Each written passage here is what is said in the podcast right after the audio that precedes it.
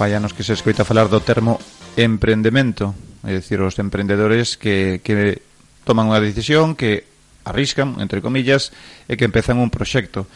Dende fai xa menos tempo, tamén as administracións falan de a, emprendemento, como pode ser a Xunta de Galicia, e este ano, eh, na primeira parte de ano, pois foronse implementando por zonas en Galicia diversos, a, mm, por decirlo así, puntos de asesoramento e eh, acompañamento a emprendedores, o que chaman oficialmente polos de emprendemento. O da Mariña, que ten a sede en Mondoñedo, pois hoxe vamos a darlle un pouco de eco a través do técnico que, que leva ali xa uns meses, como é Francisco Lago, e que nos acompaña hoxe aquí na emisora, que tivemos o uns a, a Raquel Braña tamén empregada, eh, bueno, Eh, polifacética muller que, que tamén supoño que escoitastedes eh, pois un poquinho nesa filosofía non? Eh, para que funcione o polo de emprendemento diredes para dar subvencións bueno, supónse, pero para moitas máis cousas que aquí romperon un poquinho esa dinámica. Fran, bo día. Hola, bo día deixou o listón alto Raquel, eh? era empregada, ti eres o titular, así que... Eu, son, eu son técnico tamén, pero bueno, tratei de facer o mellor que poda para que todo o mundo coñeza o que os polos, e mm. sepa que estamos aí para poderos axudar e implementar un pouco de iniciativa no, na zona rural, que está un pouco descoidada. Eh, porque o enfoque rural ou é global o do polo de emprendemento? Un enfoque global o que si sí, o que busca a Xunta é buscar as oficinas en eh, ah, alonxalas o sea, un pouco das cidades en la que ten ah. implantación en toda a comunidade Son 15 polos en total os que se van a abrir, dos cales xa hai oito abertos, eh, pero se busca un pouco tamén eh, ter esa proximidade que a xente, os emprendedores agradezan a proximidade de poder ter unha oficina prácticamente o peda, o peda a súa casa e poder, e poder axudarnos. Uh -huh. Si, sí, vendo o mapa galego, de toda a zona norte de Coruña e Lugo o único punto, o única oficina, al menos a data agora aberta, é a de Mondoñedo, así que non nos podemos queixar tratamos un pouco de axudarse. Aí o Golfo Ártabros estaba aberto desde, desde o ano pasado, pero bueno, no noso caso que o da Mariña, que o que, o que máis coñezo, somos fundamentalmente municipios eh, rurais, a industria sí. e, bueno, hai algunha, pero non, non demasiado como queríamos, entonces sí que temos ese máis enfoque máis próximo, igual uh -huh. que oficinas van a vir próximamente unha oficina en Lugo cidade, esa sí que terá un enfoque máis enfocado que ao que a cidade, pero no, no que nos abrangue, e pois bueno. Físicamente está en Mondoñedo, creo que o carón da oficina do GDR, do Grupo de sí, sí, Rural mismo, Terras de Miranda. Correcto, é no mesmo edificio, na rúa Julia Pardo Montenegro 13, onde está o GDR, e ainda que a oficina física este en Mondoñedo, si que abarcamos os 15 municipios da Mariña, dende a Pontenova ata o Vicedo. Ben, e vedes a mm, crear un evento tamén entre emprendedores que tiñedes xa coñecemento en, en primavera, finalmente non se celebrou, pero bueno, sí. agora collere de ritmo neste outono para outras cousas. Efectivamente, nos eh, será unha das das cousas que se fan desde desde o polo é crear eventos eh, uh -huh. para que se difunda a cultura emprendedora e que a xente pois poda ter esas iniciativas. Ben, sí. a través de, se, de sectores ou, ou actividades concretas, Por exemplo, o primeiro que vamos a facer este mes é o próximo 27 de setembro eh, no Concello de Lourenzá eh, un pouco como previa á festa da fava, vaise facer unha actividade para potenciar e eh, ver que oportunidades pode ter a fava de Lourenzá, non solamente no que todos podemos coñecer nun inicio de, sí. de recolleita e venta en seco ou en fresco, sino ver que outras iniciativas pode haber, eh, que, que outras actividades se poden facer coa fava, buscar sí. unha mellor profesionalización do sector, mellorar a ISP, entón un pouco que veñen un par de expertos a falar sobre o tema e tamén se poden facer dinámicas con, con xente que vai a estar presente para buscar esas ideas uh -huh. que podan xurdir e que podamos apoiar despois dende de, de, de noso polo. Sí, a veces traer ideas de fora que tamén refresca un poquinho e sí. amplían a perspectiva, se sí. a da fava ou do que sea. Efectivamente, moitas veces temos unha idea un pouco pechada do que temos ou non valoramos o que temos, uh Uh -huh. E parece que ten que vir alguén a explicarnos o, o darlle valor o, de, de mercado, o, o valor que ten, tal. efectivamente. Temos o shiitake tamén que están, bueno, eh, en Ribadeo tamén desde fai tres anos, creo. Eh, mellor moita xente non o coñece, se non mm. fora pola restauración eh, as, as estas bueno, sí. eh, e así máis, máis cousas xa que estamos falando do rural no, bueno, na publicación que tedes empeza así, se estás pensando en emprender ou xa tes un negocio en marcha que tiña novos retos por diante, podes atopar axuda e apoio nestes polos de, de emprendemento porque claro, a xente normalmente chega o que decía antes na presentación a ver, hai subvención para o meu? Non, pero que eh, sodes para algo máis, non? Efectivamente, é unha pregunta moi moi socorrida, pero bueno, a nosa a nosa actividade é, é moito máis ampla, non se limita a ver que subvencións hai nin a xestionalas, de feito non é a nosa tarefa, porque o, bueno, a rede de polos, eh, como comentábamos ao principio, que se puse en marcha pola Consellería de Promoción de Emprego e Igualdade a través dos fondos Next Generation Eh, es, en concreto este, esta, este polo está xestionado pola, pola Fundación Melancios Alcines, cunha entidade sin ánimo de lucro e que ten experiencia no ámbito empresarial, de xestión e de, e de educación, unha, unha, unha moi potente. Entón, nós o que facemos desde, desde os polos, eses objetivos que temos é o que decía, non buscar esa subvención, esa axuda, sino eh, apoiar calquera iniciativa de emprendemento que surxa na Mariña. En ese sentido, pues bueno, eh, tratamos de consolidar un emprego de calidade e eh, se busca sobre todo eh, algo que penso que é moi importante nesta zona. Eh, temos unha realidade demográfica que é a que eh, moita dispersión. Hai moita dispersión, eh, parece que non se pode eh, afincar aquí iniciativas ou que se pode buscar en outros sitios que poden sí. terme máis facilidades, entonces coa creación deste tipo de polos, neste caso noso, estamos ao que lado para poder apoialos e tratar de dinamizar un pouco o desarrollo económico e social da nosa comarca. Claro, pero na práctica que porque vos, se dicir, esa subvención eh, podedes informar, pero non as xestionades, teria que ser a persoa, a empresa, etc. Na práctica o que vemos é eh, cada, cada emprendedor ou cada, chamamos chamar mm. emprendedora a persona que segue os polos porque ten unha iniciativa, quere facer sí. algo, eh, está nun nivel de desenrolo da súa idea. Hai xente, pois, o mellor, que non ten emprego e que non sabe moi ben que facer, Pero ten unha idea, mellor. Hai xente que ten unha idea que quere desenrolar, hai xente que ten unha idea que xa está desenrolada en algún grado, mm. e incluso hai negocios que xa están en funcionamento desde fai tempo, que o venlles funciona moi ben, están en expansión e queren buscar eh, sí. axuda de como expansionarse, ou que non lle funcionan demasiado ben ou que non cumplen os seus objetivos e tratamos de axudar un pouco de ver ese porqué non está funcionando.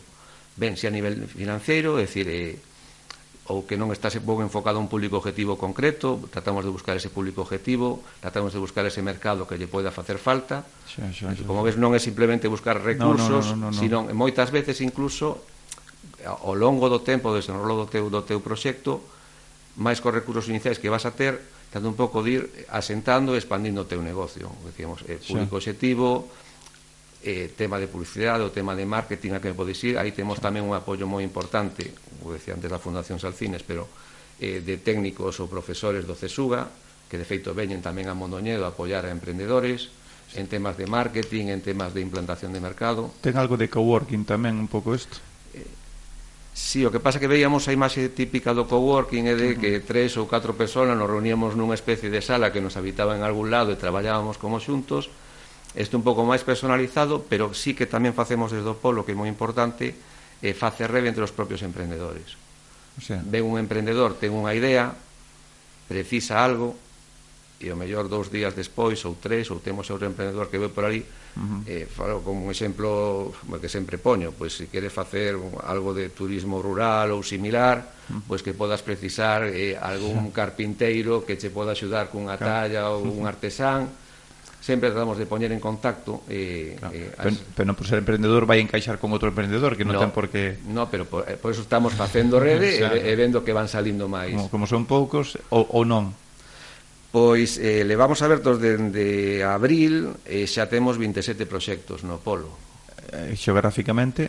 Xeográficamente es, estamos en, en, en toda a Mariña prácticamente. Temos eh, proxectos na zona de Viveiro, na zona do interior de Lourenzá, Mondoñedo, na costa en Foz... Eh, 27 son moitos.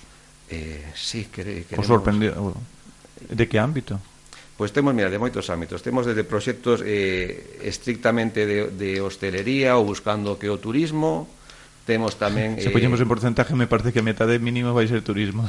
Sí, o turismo que como seguramente que todos os que Vaya, escoitan verán, este, este verán foi algo que está aí moi eh, que parece que vaya máis, pero temos tamén iniciativas culturais, temos eh, obradoiros de galletas tradicionais, temos sí, sí, María, eh, sí, xa falamos con plantacións él. forestais, temos eh, moblerías, temos, en fin, hai un sinfín de negocios uh -huh que é un pouco que tratamos de ver un, dende o polo, é dicir, parece que estamos aquí como que non hai casi nada, pero se si moves un pouco o asunto ves que hai moita xente con ideas, moita xente que ten sí. iniciativas e que tratamos de axudar desde o noso, desde o noso traballo. Sí, sí.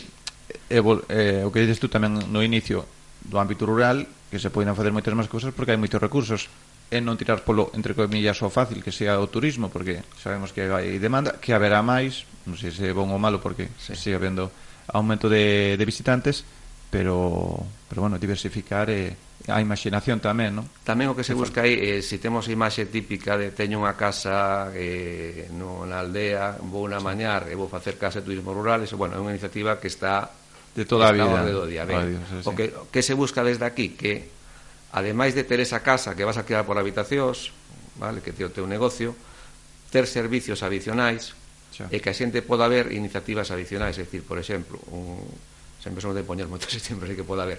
Eu eh, teño a miña casa, pero mellor eh, non me fago a idea de que poda haber un servicio de alugueiro de bicicletas para facer rutas pois Pero iso fai no outra empresa, outro, outro emprendedor. Pode haber outro emprendedor que ve esa necesidade, co cual hai esa sinerxia, vamos xerando rede, esa mesma persona que alquila bicicletas para esta casa que pode estar en Lorenzá uh -huh. ou en Valadouro, sí, sí. alquila para unha que este na Pontenova, é dicir, entonces unha cousa vai levar a outra e que a xente vaya vendo que podes ter iniciativas uh -huh. e que hai este apoio desde a nosa oficina, desde o noso polo para para poderas levar a cabo.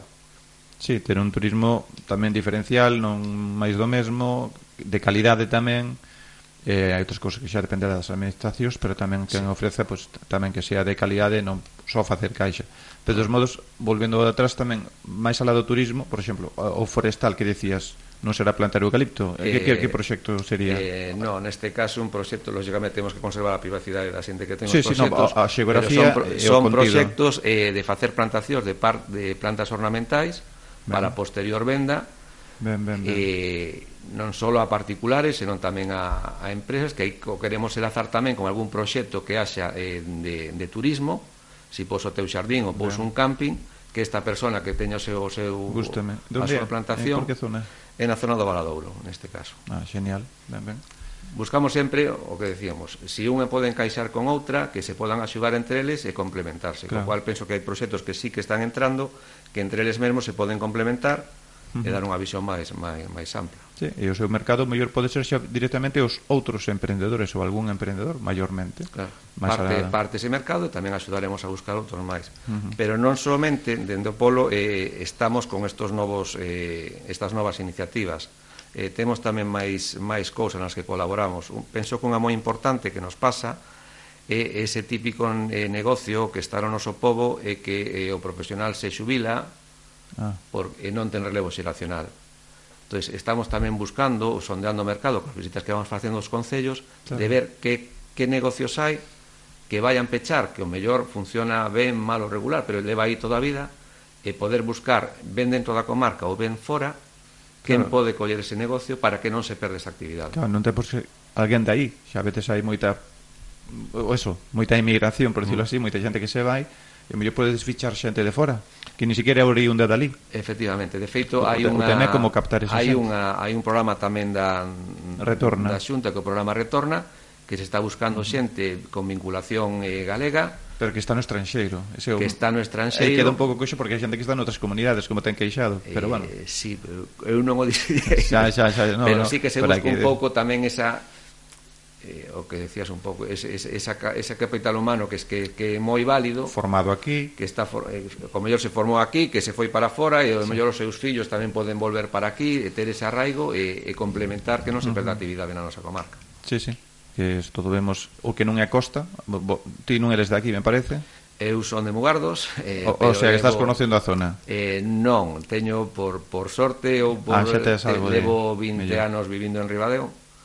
E a miña experiencia profesional anterior tamén traballei por toda a Mariña, co cual teño coñezo... Ben, é importante para saber a idiosincrasia que o que non é costa xa non existe, vemos por volumen para. de poboación e de tráfico, meteste adentro xa apenas cambia o tráfico, para apenas o polo sí que existe, pero parece que para outras cousas claro. non, pero sí que é importante por iso. Claro. Xa digo, como coñezo o territorio, é mo, penso que é moi importante no tema dos polos uh -huh. que os técnicos que estemos aí coñezamos o territorio, non ter unha visión eso, desde eso, lonxe, eso, eso porque aquí día a día, de feito, eh, facemos visitas aos concellos, aos, aos. ADLs, un pouco para palpar o que se precisa, asociacións empresariais, para ver un pouco sí. que se precisa e ollar o que fai falta e podamos tamén transmitir a, neste caso a Consellería pois as, as necesidades que hai. Eh, a verdade que como ter un interlocutor directo ontes que, por exemplo, tiñen un programa de carácter nacional a, pois eso, a xeracións maiores a, a brecha digital que a imposibilidade de manexarse digitalmente para mil, mil cousas eh, tarxeta tal. eh, pois é un poquinho como cando un particular quere falar coa administración a dificultade que moitas veces ten ou descoñecemento pois isto é un interlocutor que acerca a, a, o que é a xunte calquera das súas variables á cidadanía un punto cercano e tamén contacto directo e verbal ter con quen falar. Sí, é importante ter unha cara diante e un pouco tamén facemos, ainda que non se sabe algo específico, non si que ese papel sí que o facemos mm, non, sí. non, so, non de psicólogo, sino de, bueno, de poder transmitir e ser unha esponxa de absorber información. Hai algo que tamén che quería comentar, eh, bueno, a nivel un pouco estadístico que o, a nivel emprendedores é prácticamente o mesmo número de mulleres que de homes, co cual se ve que non hai unha, unha diferenciación a dos emprendedores, dos, emprendedores, dos 27. 227, pois pues son 13 mulleres e 14 homes neste caso, co cual están bastante bastante nivelados. E sí que tamén eh, hai, temos unha ferramenta a disposición da, de calquer persona que está na, na páxina web que diremos eh, despois, que chaman o SIE, con un sistema de inteligencia territorial para emprendemento, unha forma de que ti te podas meter na páxina e podas ver realmente que hai no teu territorio. É dicir, eu podo ter unha idea de que quero montar pois, unha tenda en Foz, mm. neste caso, sí. ou unha zapatería ou o que sexa, e podo meterme nesta ferramenta e ver exactamente cantas cantas eh, establecementos hai dese, dese sector, porque o mellor digo, se hai moitos aquí, podo montalo en outro sitio ou realmente ver que necesidades pode haber en, en, un, en unha actividade concreta que non se está implantando no territorio. Sí. Entonces é un pouco unha forma tamén de que Preine nos desde a casa... Pre... Sí, sí, está operativa. Na página web dos polos, en polos de emprendemento, entras en unha xeranta que se chama así, invita a todos os nosos ointes o sea, a que podan entrar. Ver do sector que un queira moverse. Podes ver o sector, podes filtrar por población, se hai máis en, hai xente de idade maior, xente de idade en actividade laboral, cantas empresas hai no noso territorio. É unha forma de que ti, si tes unha, unha idea ou unha iniciativa podas ver de primeira má, logo nos desde o polo tamén apoiamos, pero a ver si vas, non sei, que a idea que ti teñas se este moi implantado ou este moi mm. saturado ese mercado e poder buscar alternativas que che mm. poda que che podan axudar. Se montar un bar, da igual que non mire, que xa sabe que vai a ver. Eso sí, eso, probablemente sí. Do resto sí. Pero dos propios mm, emprendedores destes 27 que falas na Mariña, tampouco, que se coñezan directamente ese encontro que quedou Mm, creo que era de maio eh, tamén é interesante que, que haxa un pouco apartado, eh, pensamos facelo, estamos facendo a programación para o vindeiro trimestre, vale. ademais da actividade da FABA deste deste mes, e sí que unha das actividades que temos pendentes é esa. Xa hai algúns que se coñecen ou que interactúan, pero sí que facer unha reunión todos xuntos, temos a idea de facelo dunha forma regular para sí, que se vayan coñecendo claro. e ven como van avanzando os seus proxectos. É unha das opcións que hai. Esa, eh, xa que falabas antes tamén da xente maior, tamén temos ideas para eh, buscar desde emprendemento iniciativas que apoyen a xente maior. Unha das cousas que detectamos nas nosas visitas é que na maioría dos concellos da comarca eh, falta esa asistencia a xente maior que está sola na casa. Non é noso traballo buscar eso, se trata de buscar iniciativas que podan facer esas axudas, pero queremos darle tamén unha volta e ver esa xente maior que nos pode aportar os que somos menos maiores. Pero falas de xubilados que están na casa? Por ou... exemplo ah, entendía de inicio que era eh, form, eh, tema laboral para a xente maior. Sí, pero se si aí pode haber algunha iniciativa que que inclúa a esas personas que non se sintan simplemente eh, xa. como que lles vamos ou que desde os concellos que se vai facer unha actividade na súa parroquia ou que se faz axuda, senón estamos buscando opcións para que haya iniciativas eh, económicas empezarais que se utilice tamén eso e eles se sintan valorados eh, a través de, bueno, pode haber moitas veces que se ven por aí que mellor un grupo de personas pois explican os xogos que facían antano ou que se facían antes ou profesións que había antes que non se están utilizando agora e poder arrancar a través diso pois uh -huh. alguén que poda facer poza que houve morera vinculado coa pesca pois ao mellor ese tipo de artes que se estaban perdendo e que alguén poda coller ese relevo e pode decir, pois podo facer isto, podo ter esa iniciativa en la que directamente non sexan eles o que fan a iniciativa empresarial, sí que desperten esa inquietude claro, e se claro. poda continuar. Penso que é moi importante utilizar todos os recursos que temos na Mariña, en este caso hai moitísima xente de idade avanzada, co cual é importante que es que... Sí, sí, sí, sí. Que sí, se sí, que organice outra persona e simplemente comparten o seu coñecemento que, que se perde, claro. Eh, estábamos recordando os, eh, as, o cohousing, as viviendas colaborativas que tamén se están implementando hasta non moi lonxe por aquí hacia, non sei, era por Rábade. Uh e, bueno, en outras zonas tamén por Asturias, que é outro tipo de formato de residencia de maiores, sí. pero de unha maneira pues, bastante bastante interesante eh, e tamén que implica a xente maior no que nos sitios pasivos onde tamén siguen sendo activos e, eh, e eh, bueno, pues, quero dicir, é outra idea a maiores a idade media dos emprendedores porque leía un artigo que o emprendemento é como algo que sona moi bonito e parece que vende novas xeracións, resulta que estadísticamente son emprendedores de máis de 50 anos, a maioría, polo menos a nivel estatal, creo que era a mm. información. Mm. Que constatación tes aquí no, da Marina? No noso caso, en si un estudio claro das idades, e que temos emprendedores desde 20 e poucos anos ata 50 e moitos anos. O sea, nese sentido, sí que pode haber unha maior na franxa de 30 e algo, 40 e, entre 35 e 45 anos pode haber algo mm. máis, o mellor por xente que xa tiña experiencia laboral previa que busca novas opcións, pero hai xente nova que se está tamén con iniciativas eh, que é moi importante que, que sí. teñan iniciativa de facer algo no seu, no seu concello incluso xente que está traballando fora da, da nosa zona que busque no seu concello iniciativas novas porque uh -huh. porque quere potenciar a súa zona ou a súa parroquia. Penso que iso é moi moi válido, moi importante que temos que apoiar non solamente a xente que está aquí, Uh -huh. Si non xente que está por fora que quere, que ten ese mesmo sentimento. Dice que o máis valioso é a idea sempre. Ainda que aquí, o máis valioso aquí é a financiación, o sea, no na práctica. Si a idea é boa, eh, non penso que non podes depender solamente da financiación que che veña. Nos dendo polo que tratamos de que esa idea que é boa pulir as aristas que podan non ser tan boas para que a iniciativa sea, se sea correcta. E sempre o ritmo vai marcar o, o propio emprendedor hai xente que sí. quere levar as cousas un pouco máis rápido, xente que está sondeando un mercado que non necesita para hacerlo tan rápido. Entón, nos, en ese sentido, desde a dinámica e na operativa do polo, nos adaptamos a cada un o que, o que vaya precisando. É que falando outro día con Raquel, bueno, ou con outra xente, é que tens que facer plan de empresa, estudio de mercado, bla, bla, bla, e, e, e xa está salindo pola porta, nada que empezas a enumerar ese tipo de terminologías.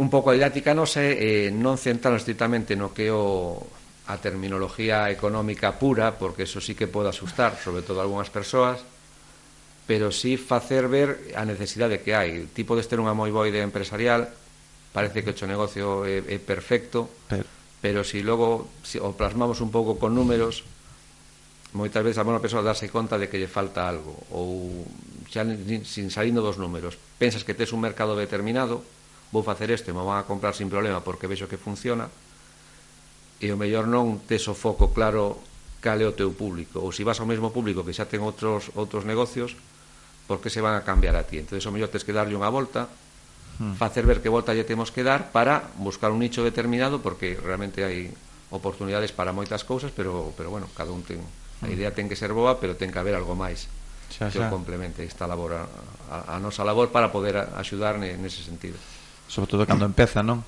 facelo sí. o mellor posible correcto Eu, e desde que empeza a idea hasta que se implementa non pasa pouco tempo pasan os, os a veces a, se apura demais e outras parece que vai demasiado lento sí, pero bueno, esa parte xa aí non Dile, foi, foi checando o pelo, non? Desde a primeira vez A veces hai cousas que madurar e outras xa digo, hai iniciativas que teñen que ser máis rápidas pero pero pero mm. cada, cada, cada oportunidade é un, é un mundo Pois estes son os polos de emprendemento, as oficinas creadas pola Xunta para asesoramento de emprendedores a nivel Galicia, 15 puntos que vai haber, 8 hai de momento establecidos, un deles o da Mariña en Mondoñedo. Página web, teléfonos, eh, eh, rúas... Eh, polosdeemprendemento.gal é a página web, aí xa tengo contacto do que o polo, eh, o que decíamos antes, físicamente estamos na rúa Julia Pardo Montenegro 13 Mondoñedo, bueno, podía dar tamén o teléfono móvil, que 982 o teléfono da oficina, 982 650 018, pero se entrades en polos de emprendemento, polosemprendemento.gal e onde está o enlace con todos os polos, se poden ver a operativa e poñerse en contacto con nós para o que precisen. Uh -huh. Acompañamento e asesoramento continuado, metodoloxía común validada e adaptada a cada proxecto, tutoración con profesionais de primeiro nivel, e é gratuito gratuito. Claro, que non, eh, teníamos que haber empezado por aí. sí, porque algún mellor xa se foi. Levantaba máis atención. Sí, algún sí, mellor xa se foi. É un servicio ofrecido por, pola, pola Consellería de Promoción, Emprego e Igualdade, e, lógicamente, mm. gratuito para, xa, para as persoas que precisen algo. Cando todo se matiza polo tema económico de primeiro se me van cobrar, depois canto vai co, se vai haber subvención, canto me vai costar financiar, e ao final todo por tema numérico, cantos cantas cousas se truncan ou nin se empezan, verdad? Mm Moitas veces sí, pero estamos para que esa, esas cousas que daron no caixón poidan surxir e que a Mariña pois eh, teña máis actividade, a xente queira seguir aquí e a xente queira montar os seus negocios pois nos nosos concellos. Uh -huh. Esa é a idea. E cantos estades traballando no polo?